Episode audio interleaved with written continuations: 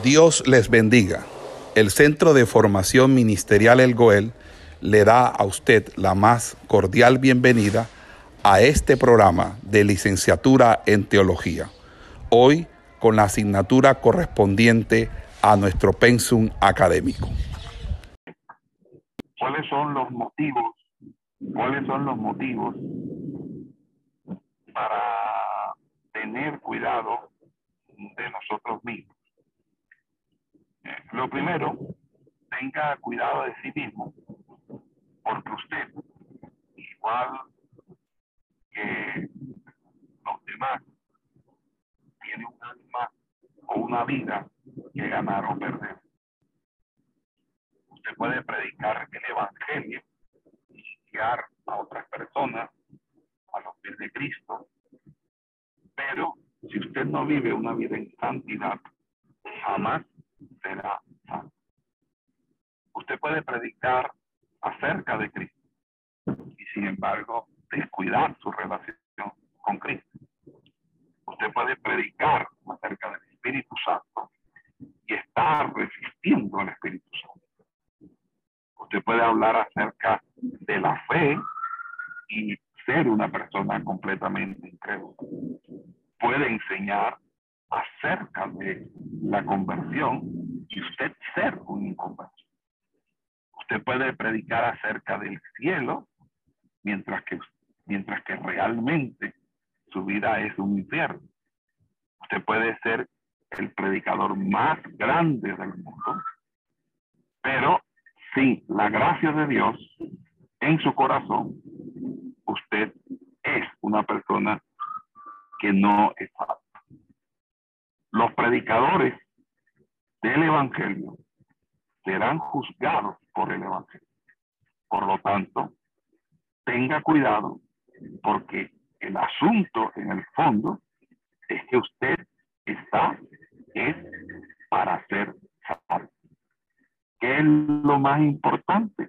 Cuidar nuestra salud. Estar bien delante de la presencia de Dios.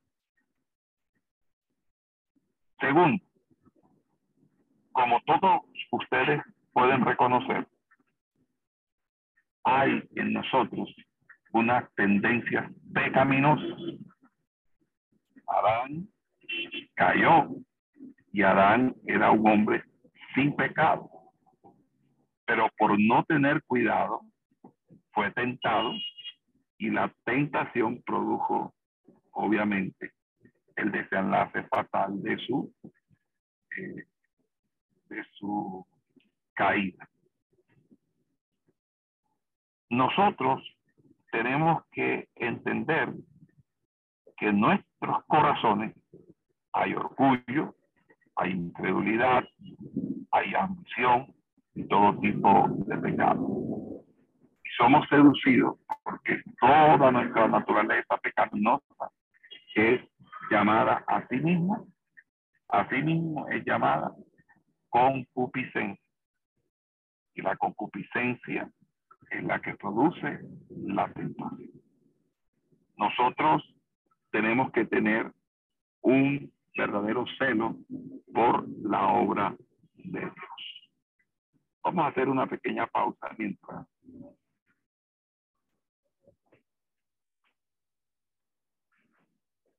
Bueno, entonces lo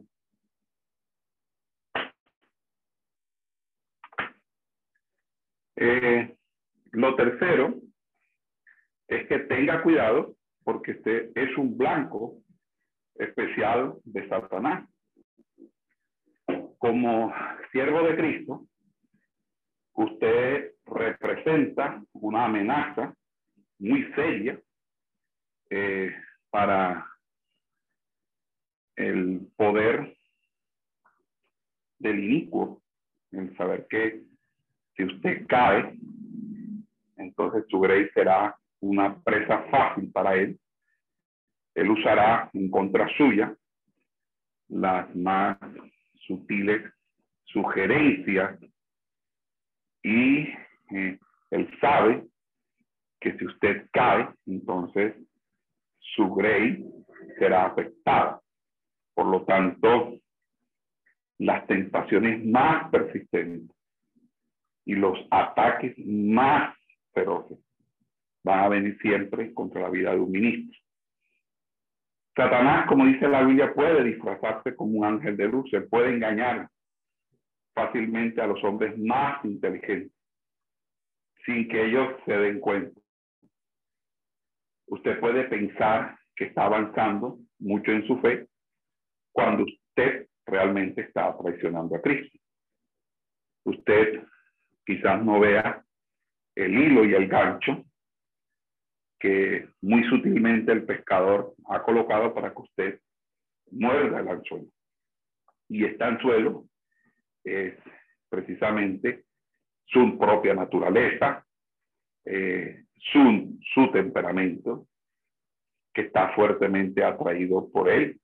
Si Satanás tiene éxito en arruinarle a usted, entonces eh, le usará para arruinar a otras personas. Entonces será un triunfo de Satanás hacerlo caer en pecado.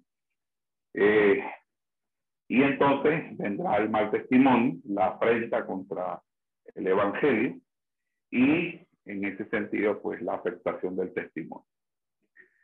En el cuarto punto, quisiera decir que tenga cuidado de sí mismo, porque muchos ojos están puestos sobre usted.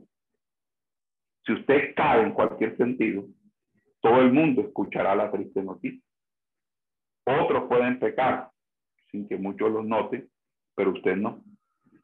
Usted debería de dar gracias porque esto eh, le va a ayudar o, le ayudará a tener cuidado. Porque usted, al ser ministro del Evangelio de Jesucristo, usted ya no tiene vida privada.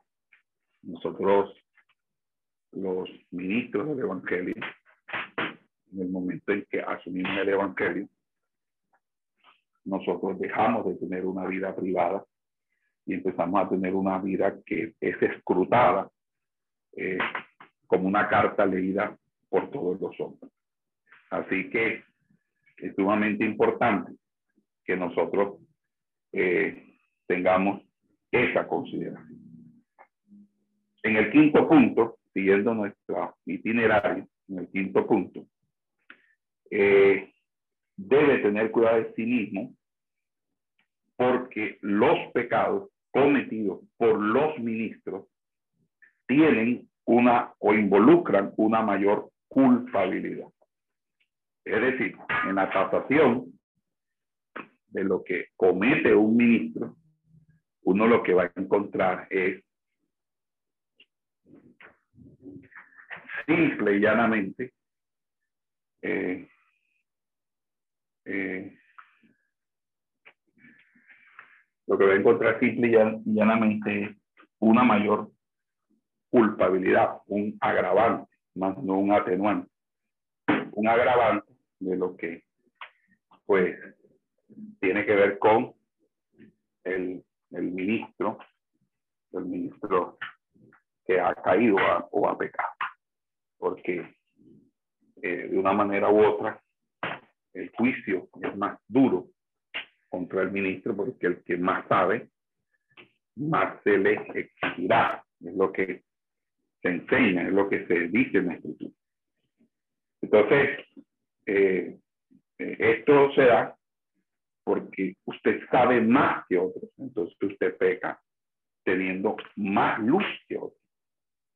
Segundo, porque sus pecados involucran más hipocresía. Su tarea es la de predicar contra el pecado, exponiendo eh, su naturaleza vil y usted acaso puede privadamente ser indulgente contra, con, eh, con usted mismo, con sus pecados personales, mientras eh, realmente encontramos que eh, puede predicar contra el pecado de los otros, pero no se predica a usted mismo. Eh, por eso, eh, el pecado termina siendo su enemigo en público, pero su amigo en privado. Lo otro es que eh, sus pecados son más traicioneros. Cada creyente declara su lealtad a Cristo en contra del pecado. Como un ministro en lealtad. Eh, eh, eh, esa lealtad debe ser mayor. Entonces, si usted comete un pecado que está traicionando no solamente la fe que han depositado en usted, sino la fe de los demás.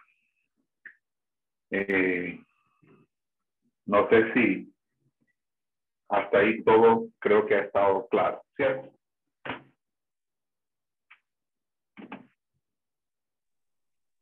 Amén. Eh, número 6.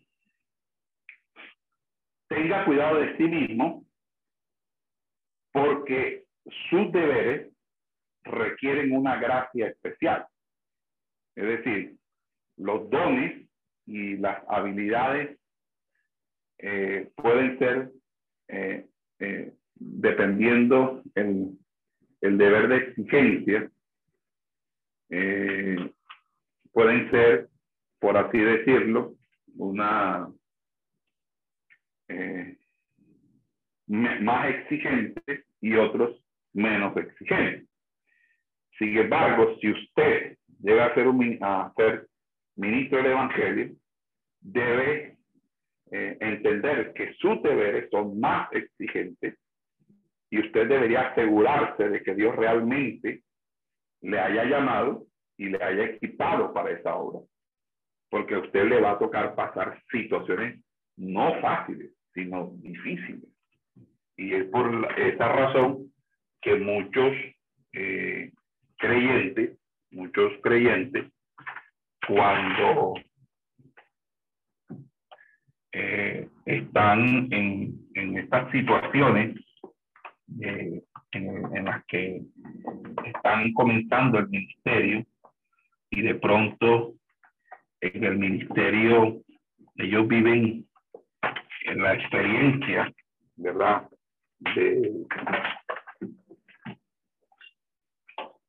estar eh, pasando por pruebas y dificultades y esas pruebas y dificultades, eh, de una manera u otra, eh, eh, les, les, les afectan en su estado de ánimo, en su psicología, en su interior. Esto hace, obviamente, que esto redunde en una en que muchas personas se desaniman y abandonan el ministerio. de personas que comienzan el ministerio y luego lo abandonan, abandonan el ministerio porque eh, simple y llanamente eh, se sienten abrumados o pasan una prueba que no pueden soportar, eh, no porque Dios se la haya colocado tan difícil. Dios dice que él no, él no coloca una prueba que no podamos soportar, sino simplemente que eh, son, personas que eh, iniciaron sin todavía ser llamados, es decir, empezaron eh, y no esperaron el tiempo de Dios, sino que se adelantaron al tiempo de Dios. Cuando tú te adelantas al tiempo de Dios, es obvio que lo que va a suceder es que las cosas se te van a poner un poquito más complicadas porque tú no estás en la voluntad de Dios, tú estás en, en tu propia voluntad. Entonces, eso es bastante interesante, bastante importante.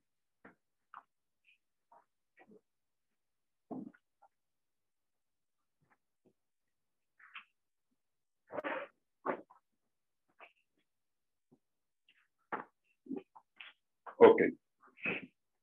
Hasta ahí todo claro, ¿cierto?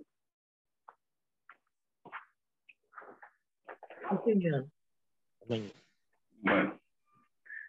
Eh, tenga cuidado eh, de sí mismo porque la honra del Señor depende en gran medida de su testimonio. Es decir, entre más cerca que estamos de Dios, nuestros fracasos traerán más deshonra al nombre de Dios. Entonces, para un verdadero creyente, la honra de Dios debe, debería ser más precisa que la vida misma. Entonces, debe tener cuidado respecto a cada palabra y cada determinación que usted toma, porque la reputación de Dios ante el mundo es su responsabilidad. Si usted falla, Dios restaurará su propio honor, pero su propia vergüenza no será quitada tan fácilmente.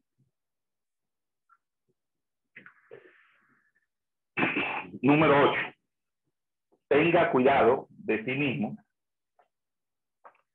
porque el éxito de eh, su obra depende de esto. O sea, entre eh, rara vez eh, Dios usa hombres que no sean aptos para la obra del Evangelio. Algunos entran al ministerio como una carrera o para ganar el respeto y una reputación para sí mismos y los resultados de su obra son solamente lo que esperaríamos de agencias humanas y naturales. Ahora, si su fe es solamente intelectual y su fervor es pura emoción, entonces la predicación, su predicación es inútil. Es imposible amar a otro más que a sí mismo. Usted no puede advertir a la gente acerca del infierno si usted no cree en él.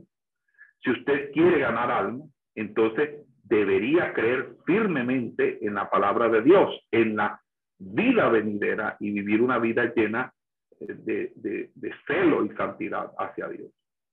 Entonces, nosotros eh, eh, no podemos ser descuidados de nuestra propia alma, porque si nosotros somos descuidados de nuestras propias almas, no somos aptos para cuidar a otros. O sea, si no te cuidas tú mismo, ¿cómo vas a cuidar a otros? Y en ese sentido, eh, entendemos que la persona inconversa es el siervo de Satanás. Y este es el por qué muchos ministros religiosos son enemigos de Cristo. Ellos pueden hablar sobre Cristo y la piedad, pero en lo secreto eh, pueden estar haciendo todo lo que contra él. Entonces, él eh, eh, calumnian a todos aquellos que aman a Cristo, llamándolos hipócritas o fanáticos, acusan falsamente a los hombres de Dios. Por eso, el enemigo más peligroso es aquel que está en medio de nosotros. Ellos pueden dar la apariencia de ser predicadores de sana doctrina, pero por dentro son controlados por su propia mundanalidad, el orgullo, la incredulidad, una aversión hacia la propia piedad. Entonces, los hipócritas pueden parecer sinceros porque es más fácil hablar contra el pecado que vencer. Ellos pueden estar felices cuando otros se arrepienten, pero al mismo tiempo pueden continuar disfrutando de sus concupiscencias en secreto. Entonces, usted no puede pelear seriamente contra el pecado y Satanás a menos que verdaderamente esté determinado a entender lo destructivo que son para los hombres y, y, lo, y lo, eh, los enemigos que son de Cristo. Entonces, muy lejos de, rechazar toda actitud, todo tipo de pecaminosidad, eh, eh, el, no creyente ama todo lo que provenga de ellos, pero usted como hombre de Dios debe rechazarlo tajantemente.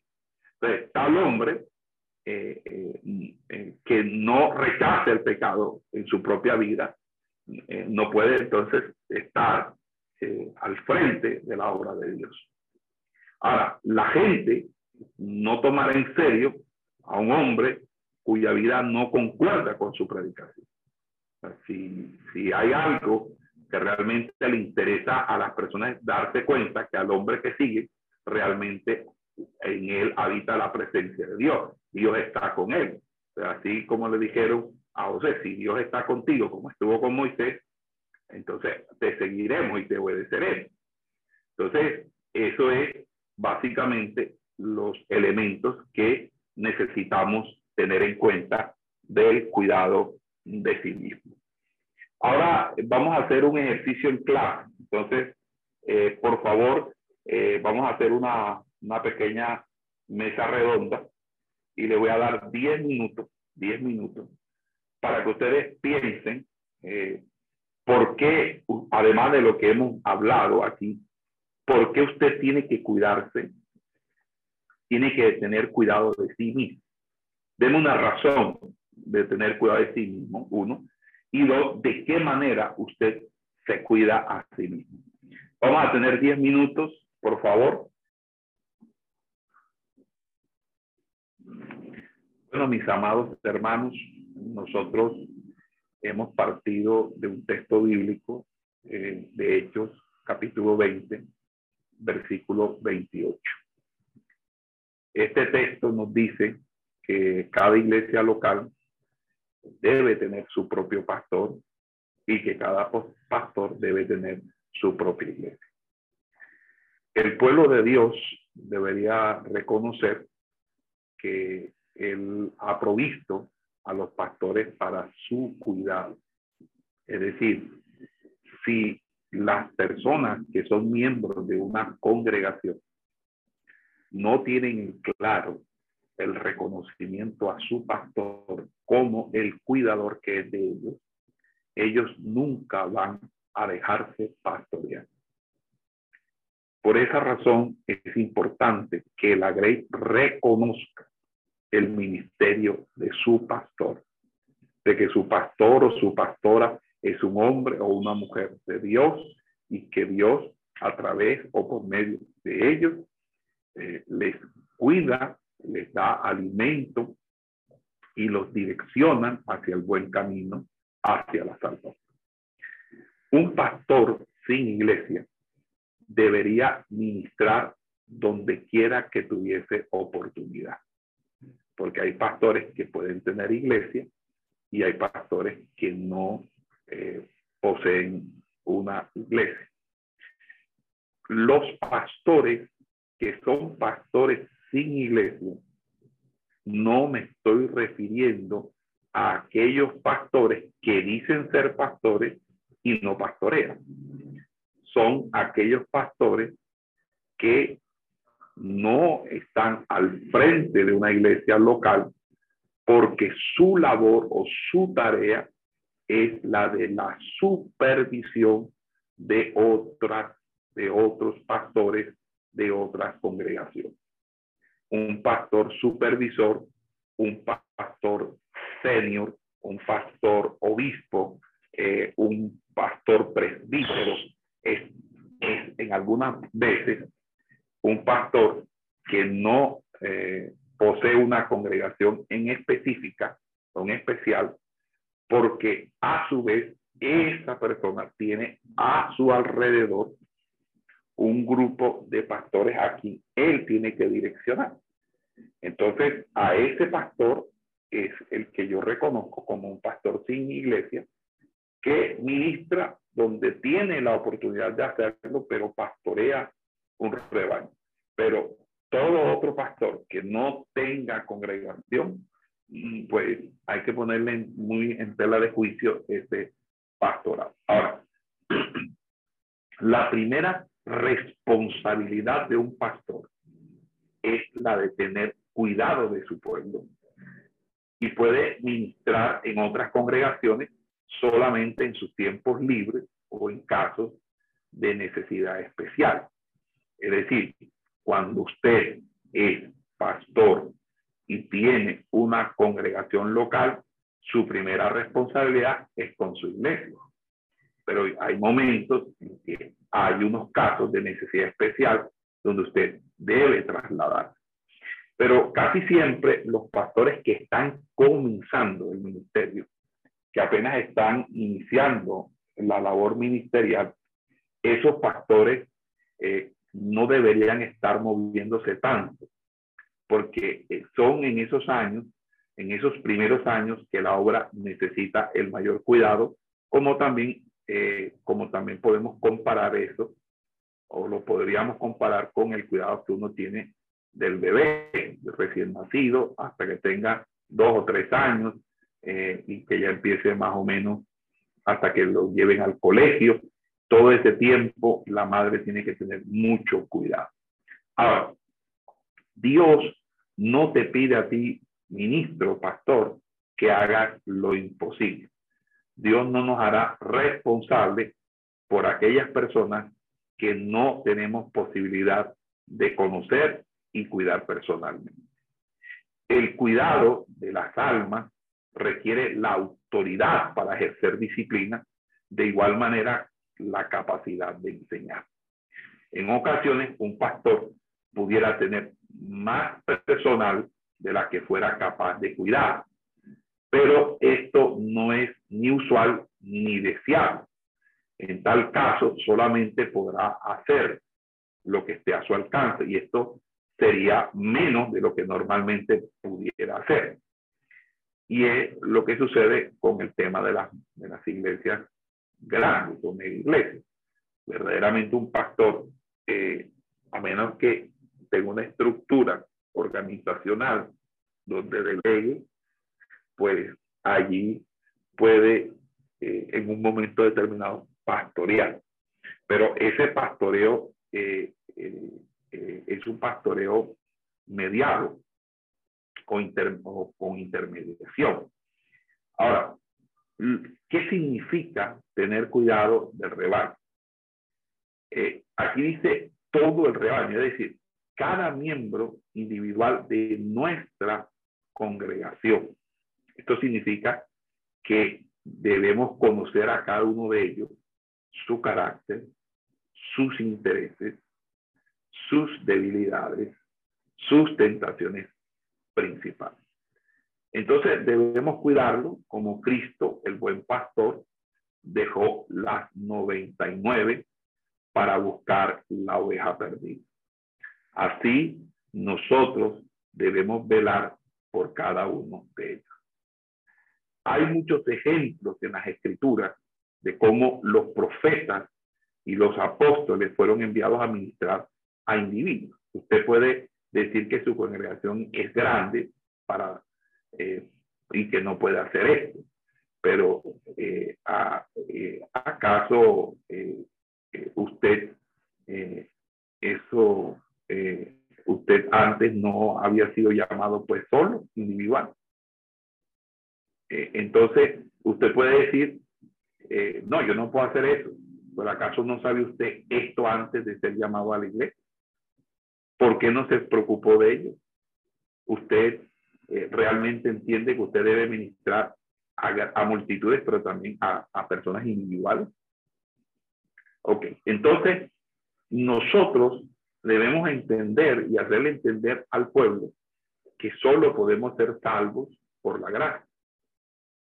Y sin embargo, nadie será salvo sin un conocimiento de la verdad. Entonces, es más probable que la gente conozca la verdad si es instruida personalmente. Por eso es importante recalcar que el, discipulado debería ser eh, realizado de manera personalizada. Es decir, no debemos eh, eh, dar el discipulado en, en grupo, sino que el primer discipulado que reciba el nuevo creyente debe ser a en Twitter persona, es decir, debe ser face to face, un, algo completamente personalizado. Ahora, si usted eh, tuviera un asistente, sería más fácil lograr esto, aunque para tener un asistente, usted tuviera que vivir más humildemente. Es decir, eh, es posible que en algún momento usted necesite eh, personas que le colaboren, pero llega un momento en que esas personas van a demandar también ser mantenidas o recibir manutención en la congregación. Entonces, a veces los temas son de presupuesto, porque a veces tenemos la situación apretada porque solamente tenemos eh, uno, un solo, una sola, eh, una sola, para una, para una sola familia que es la pastoral, y a veces quisiéramos ayudar a, otros líderes, pero realmente no nos alcanza para poder ayudar a otros, a otros líderes. Entonces ahí es donde realmente pues entendemos el propósito de Dios. Ahora, eh, hay personas que necesitan un cuidado especial. Y lo primero que debemos entender nosotros en el pastorado es que debemos tener la meta especial de lograr la conversión de los no creyentes. O sea, esto debe ser nuestro objetivo principal. Esto es lo, el esfuerzo que nosotros debemos hacer. O sea, la iglesia debe tener un alto componente de evangelismo. Si la iglesia no evangeliza, la iglesia no crece. Si la iglesia no predica, no crece. Y la predicación más efectiva es la predicación que individualmente los miembros de la congregación pueden hacer a su círculo de confianza. Es decir, es más fácil que la iglesia eh, crezca en la medida en que cada miembro de la congregación se vaya ganando a su familia, a sus amigos, a sus compañeros de trabajo, a sus compañeros de estudio, que de pronto, eh, eh, de pronto una campaña evangelística o una visita casa por casa. Con esto no quiero decir o negar eh, que eh, estos, estos tipos de actividades evangelísticas. Lo que quiero decir es que en, en nuestro contexto, en nuestra cultura como tal, la forma de llegarle más rápidamente a las personas a través de los referidos, es decir, a través del voz a voz porque las personas desconfían mucho. Tiene que ser una persona de confianza. Y por esa razón en la iglesia debería activarse la necesidad en el corazón del creyente de ser un ganador de alma. Y por eso nuestro, nuestro plan eh, de misión Felipe de ganadores de alma. Ahora bien, los incrédulos, dice la escritura en Efesios 1.12, que ellos están sin esperanza y sin Dios, y sin Dios en el mundo. Y seguramente nos apresuraríamos más a socorrer a una persona moribunda que a una persona que está herida levemente. Entonces, casi eh, eh, uno se da cuenta que en la medida en que uno ve esa necesidad en las personas del Señor, uno pues le, le dice. Pero fíjese, ¿qué es lo que sucede? Que uno debe irradiar un testimonio capaz, que, capaz de hacer converger a las personas. Si usted en su trabajo, en, donde usted está ubicado, las personas ven en usted un hombre de Dios, las personas van a ir a, buscarle a usted para un consejo, le van a buscar por una oración, y ahí es donde usted debe aprovechar la oportunidad para predicarle, para enseñarle la palabra, para que ellos de una manera u otra encuentren al Señor Jesucristo. También deberíamos estar dispuestos, lo segundo, deberíamos estar dispuestos a aconsejar a aquellos que buscan ayuda espiritual. O sea, como pastores deberíamos ser capaces de tratar con la salud espiritual de la gente, tal como un médico trata con la salud física de sus pacientes el pastor debe ser capaz de resolver las dudas y las dificultades de aquellos que vienen a él. Es una lástima que muchos ministros guarden silencio sobre este aspecto de su trabajo. No solo deberíamos decir que estamos dispuestos a ayudar, sino que deberíamos animar a la gente a acudir a nosotros por ayuda espiritual. Por lo tanto, nosotros debemos estar bien preparados para dar un buen consejo en todos los asuntos espirituales, especialmente en aquellos que tienen que ver con la salvación. Una buena palabra de consejo puede ser de más ayuda que muchos sermones. Amén. Ahora, Debemos tener, tercero, debemos tener la meta de edificar a los creyentes en su fe. Y esto debería ser hecho de acuerdo con la distinta o condición de cada creyente. Por ejemplo, muchos han sido creyentes por largo tiempo, pero se han contentado con muy poco crecimiento espiritual. Son renuentes a hacer el esfuerzo necesario para servir al Señor y crecer en la gracia. Entonces, los creyentes débiles tienen muy poco discernimiento y fácilmente son desviados del camino. Entonces, les es difícil recibir beneficio del ministerio y deleitarse en Dios y en sus caminos. Ellos no se dan cuenta de su propia inmadurez y fácilmente sucumben ante la tentación. Son de muy poca utilidad para Dios y para los demás creyentes. Su condición es tan seria que deberíamos hacer un esfuerzo especial para conducirles hacia la madurez, hacia, hacia, hacia una, un carácter sobrio. Los creyentes que son fuertes en la fe y el amor eh, traen honra. Los incrédulos son más receptivos ante el Evangelio cuando ven a estos creyentes que muestran una fe fuerte y, con, y, convincente, eh, porque ven las vidas maravillosamente transformadas por Cristo en el ejemplo de estos creyentes fuertes. Eh, por lo tanto, es muy importante fortalecer la fe de los creyentes débiles y equiparlos para el servicio cristiano. Lo segundo es que algunos o, las, o, o, algunos creyentes, otra parte sería que algunos creyentes necesitan ayuda especial debido a algún pecado que está impidiendo su crecimiento en la gracia. Es nuestro deber ayudarles a vencer el pecado específico que les estorba, sea el orgullo, la mundanalidad, la ambición un temperamento fuerte, etc. Deberíamos mostrarle la naturaleza vil de su pecado y darle orientaciones que van a permitir o le van a ayudar a tratar con su pecado. No debemos en ningún momento consentir el pecado en ningún creyente, ni mucho menos en los incrédulos. Algunos pudieran resentirse cuando usted les amoneste sin embargo, si usted quiere verdaderamente ser fiel a Dios, usted debe estar firme y, también eh, firme, pero cariñosos con aquellos que se han desviado. Otro grupo que necesita nuestra atención especial son aquellos que se han enfriado.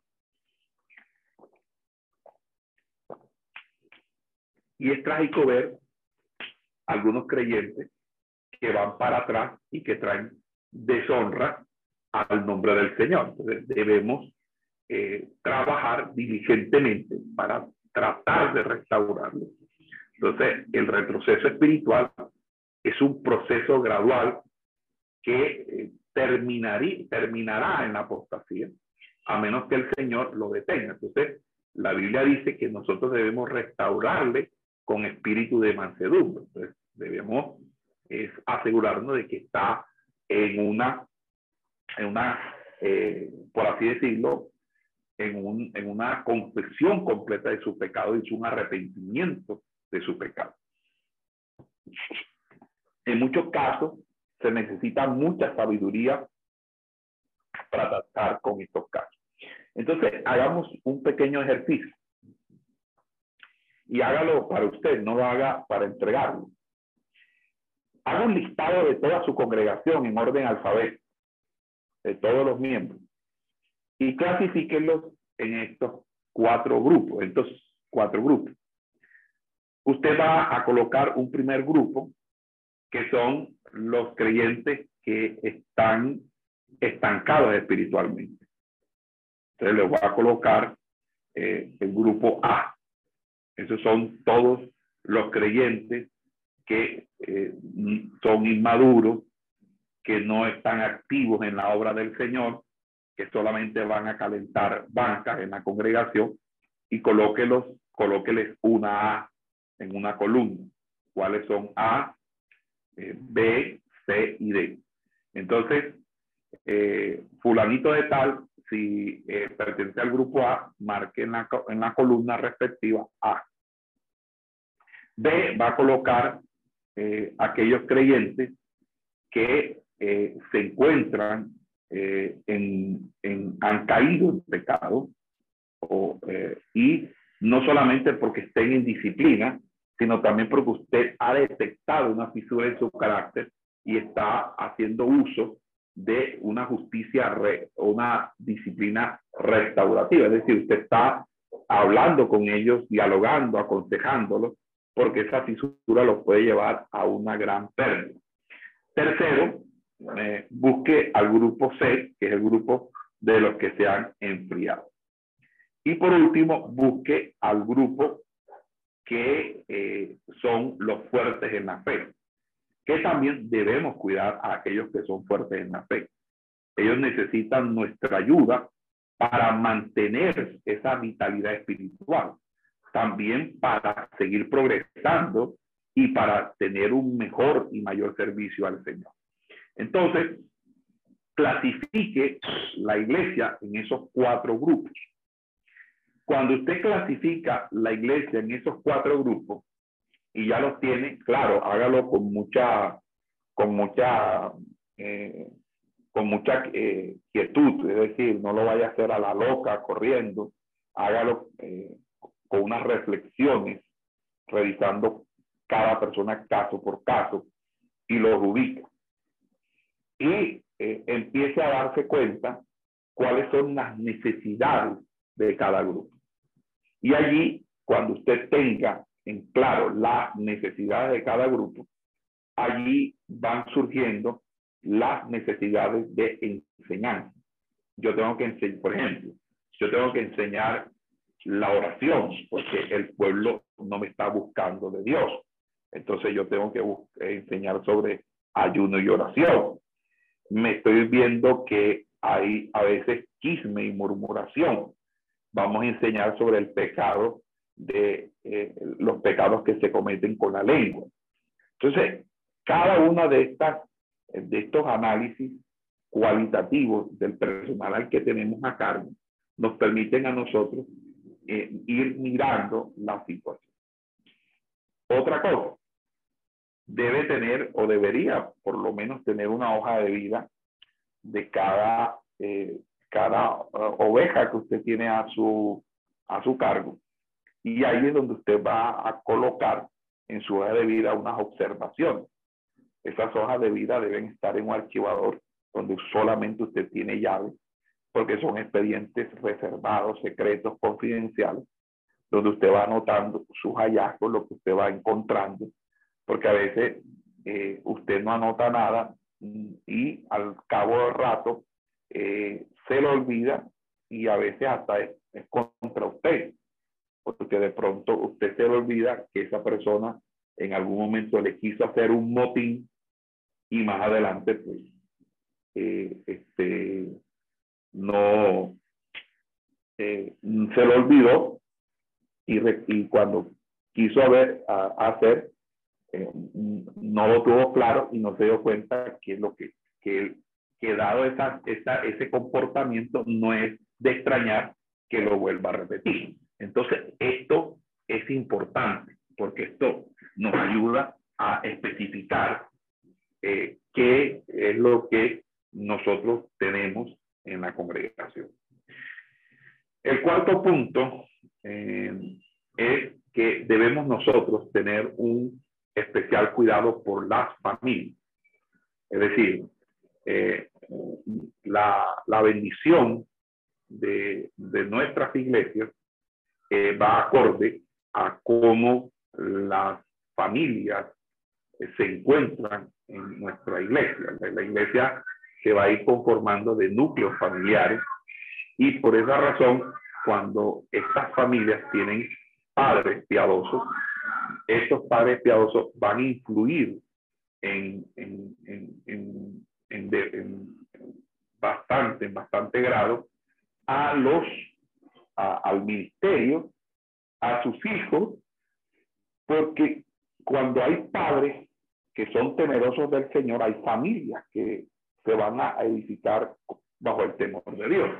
Pero cuando hay padres mundanos y descuidados, esos padres mundanos y descuidados tendrán una influencia negativa sobre el interés espiritual de sus hijos.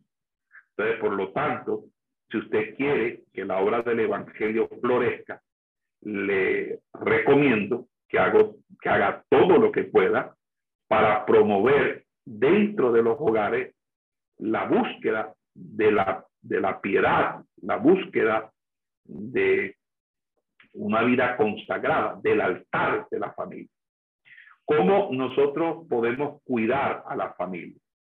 Primero, eh, debemos tratar de conocer personalmente a cada familia, porque esto le va a ayudar a conocer cómo puede eh, colaborar.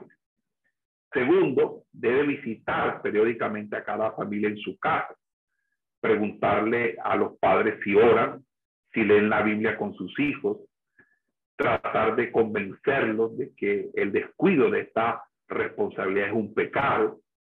Si tiene la oportunidad, enséñeles cómo hacerlo. Puede ser útil que los padres se comprometan a ser más cuidadosos y responsables y, y responsables en el futuro. Eh, las, lo otro, las dificultades en la oración generalmente son causadas por el descuido debemos explicarle la pecaminosidad de este descuido.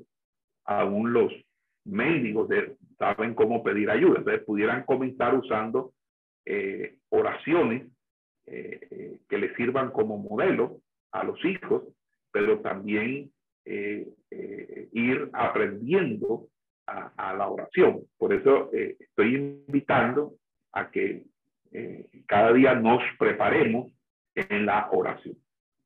Ahora bien, asegúrese que cada familia tenga, eh, además de la Biblia, la Biblia, unos buenos libros cristianos para que puedan leer eh, esos libros cristianos que van a fortalecer su fe. También anímeles a apartar los domingos como días especiales, evitando intereses y placeres mundanos. Anime a los padres a platicar con sus hijos sobre las enseñanzas bíblicas, eh, etcétera, a enseñarles la Biblia. Eso es bastante importante. Eh, quinto, debemos ser diligentes en visitar a los enfermos. O sea, a lo largo de nuestras vidas debemos crecer en la piedad y prepararnos para la, para la eternidad. Entonces, eh, eh, esta necesidad es entendida más claramente cuando estamos en tiempos de enfermedad y sobre todo cuando las enfermedades son gravísimas o son enfermedades de muerte. Es cuando pensamos que pronto una vida puede extinguirse y puede irse al cielo, al infierno, esto debería despertar en nosotros una profunda compasión y ir a buscar y darle el mensaje, sea que lo reciba o no lo reciba, cumplir nuestro mandato y es posible que eh, ayudemos a salvar a alguien en sus últimos momentos. No, nosotros no deberíamos esperar hasta que los enfermos se deterioren tanto de tal manera que no puedan recibir ningún beneficio de nuestro ministerio, ya no puedan hablar, ya no puedan entender, ya no puedan escuchar. Hay que visitarlos tan pronto como se sepa de su enfermedad inclusive sin importar que no le hayan invitado a usted. Puesto que el tiempo eh, eh, de esa visita puede ser corto, si está en un hospital o si de pronto eh, por razones médicas no pueden ser tan extensas, es importante que nosotros nos concentremos en las verdades más importantes que pueden traerle paz con Dios.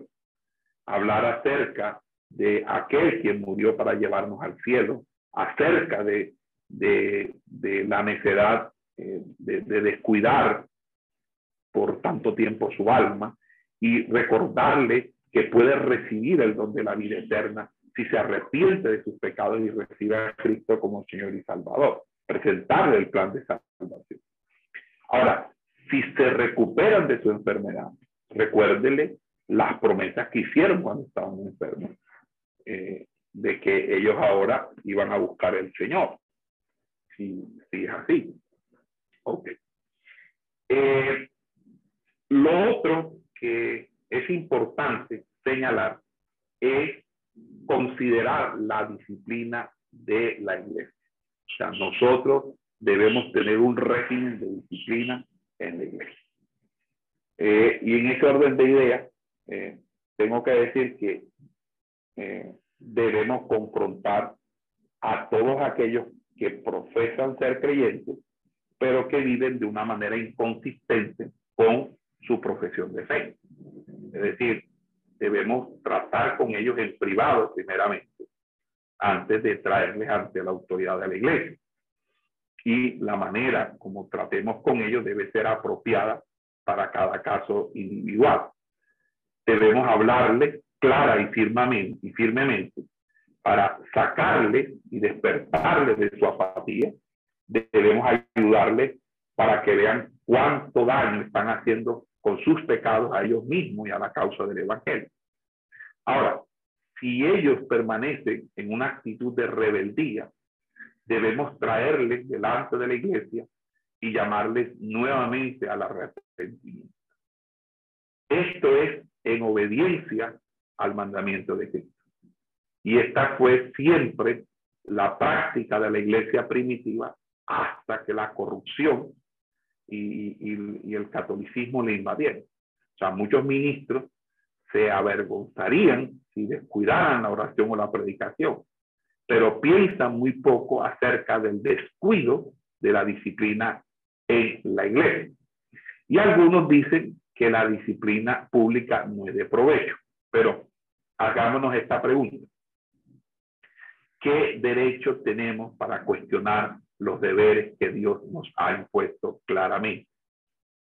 La disciplina de la iglesia, amados hermanos, es esencial para sacar a la luz el pecado y mantener la pureza de la iglesia.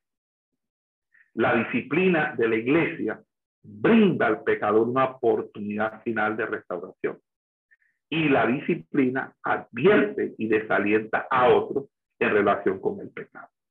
Entonces, el ofensor no solo debería ser eh, exhortado, sino también animado a arrepentirse, a confesar su culpa. Y, y, en ese orden de ideas, mostrarle también esa, esa cuestión. Ahora, nosotros tenemos que ser muy sabios porque hay que manejar las cosas con mucha discreción y confidencialidad, porque de una manera u otra hay eh, en la tradición cristiana evangélica hoy en día no perdona y hoy en día una persona siempre le van a estar recordando lo que hizo, aunque haya pagado la disciplina y Dios también le haya perdonado, porque de una manera u otra somos, somos así y somos así porque realmente a veces no nos amanecido. Nosotros necesitamos, mis amados hermanos, eh, tener claro esta eh,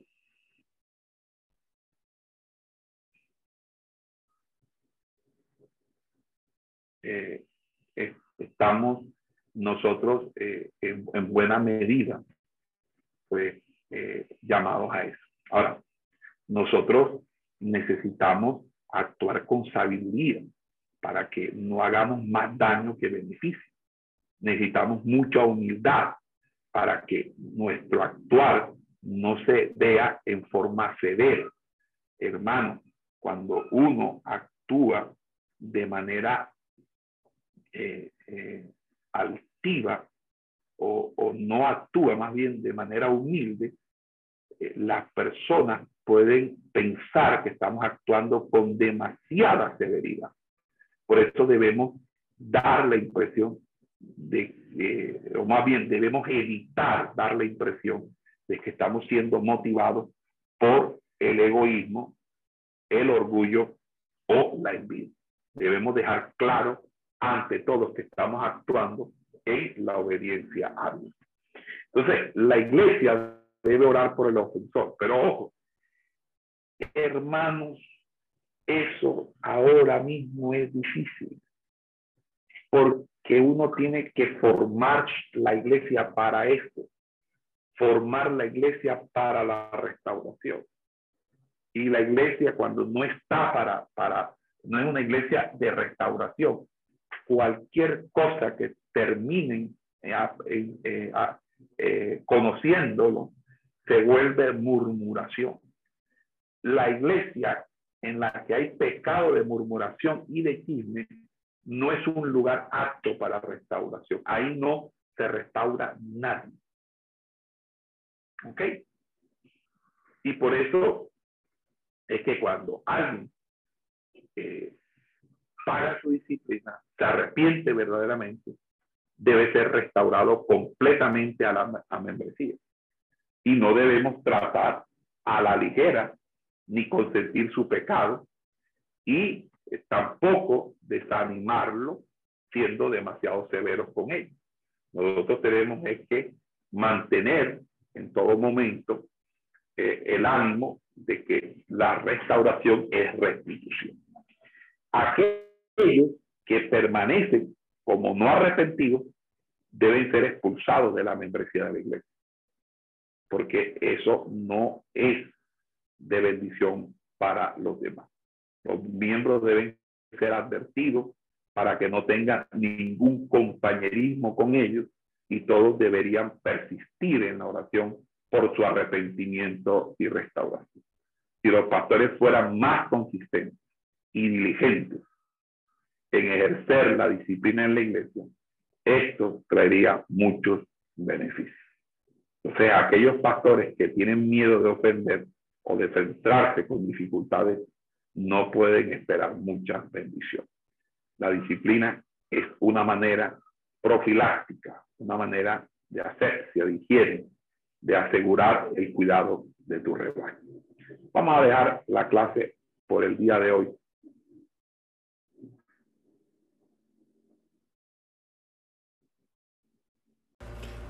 Esperamos que este estudio haya sido de bendición para su vida y ministerio. A Dios sea la gloria. Este es el Ministerio El Goel, vidas transformadas para cumplir el propósito de Dios.